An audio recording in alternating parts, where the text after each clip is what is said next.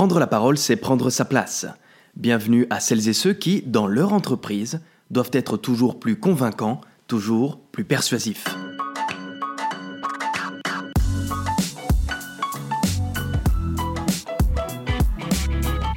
Que cela vous plaise ou non, vos collaborateurs vous jugeront en premier lieu sur votre apparence. Et je ne parle pas ici uniquement de la couleur de votre tailleur ou la couleur de votre cravate. Ils jugeront par exemple votre paraverbal, c'est-à-dire la manière dont vous allez prononcer les mots, mais aussi la variété, la qualité des termes que vous allez utiliser. Mesdames et messieurs les managers, vous vous êtes peut-être déjà trouvé apathique, lent, sans énergie durant une séance. J'ai une bonne nouvelle et une mauvaise nouvelle pour vous. La mauvaise nouvelle, c'est que tout est de votre faute. La bonne nouvelle, c'est que justement tout est de votre faute et c'est donc vous qui, dès à présent, pouvez changer les choses. En parlant de paraverbal, il s'agira de travailler votre dynamisme vocal.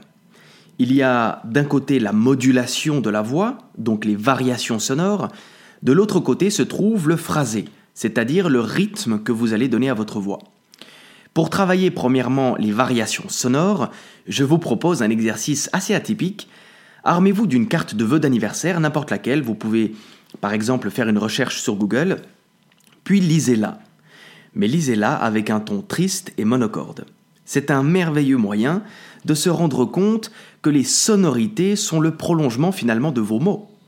Laissez-moi par exemple vous lire une carte dénichée sur Google Images. Joyeux anniversaire. Que ce jour d'anniversaire soit léger, joyeux, et que son souvenir ensoleille longtemps les jours à venir. Vous voyez, euh, il y a ici un grand manque de dynamisme vocal. Je vous le fais maintenant en modulant ma voix.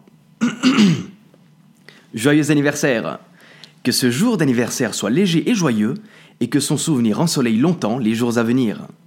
Dans cette deuxième lecture, vous constaterez qu'il y a bien plus de cohérence entre les mots prononcés et la manière de les prononcer. C'est donc essentiel de travailler votre modulation.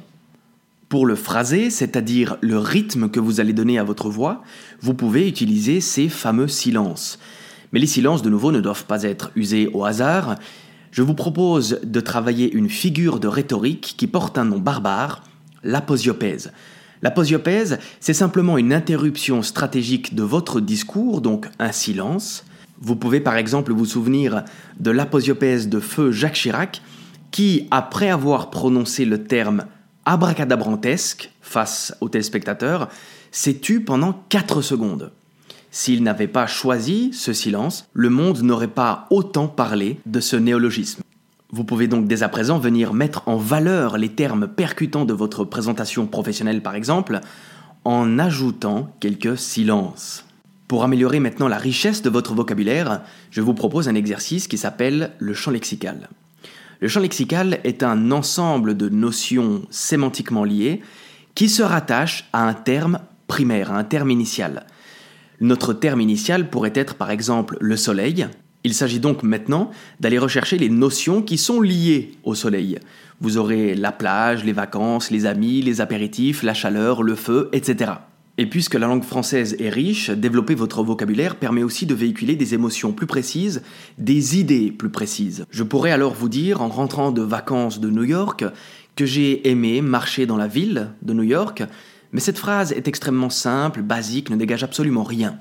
En faisant le champ lexical du verbe marcher, et en faisant le champ lexical du nom New York, voici comment je peux développer mon vocabulaire.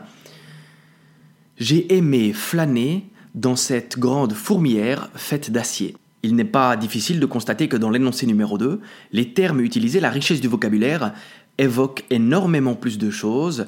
Nous pouvons nous représenter la flânerie dans une ville pleine d'excitation. Il est temps maintenant pour vous de passer à l'acte.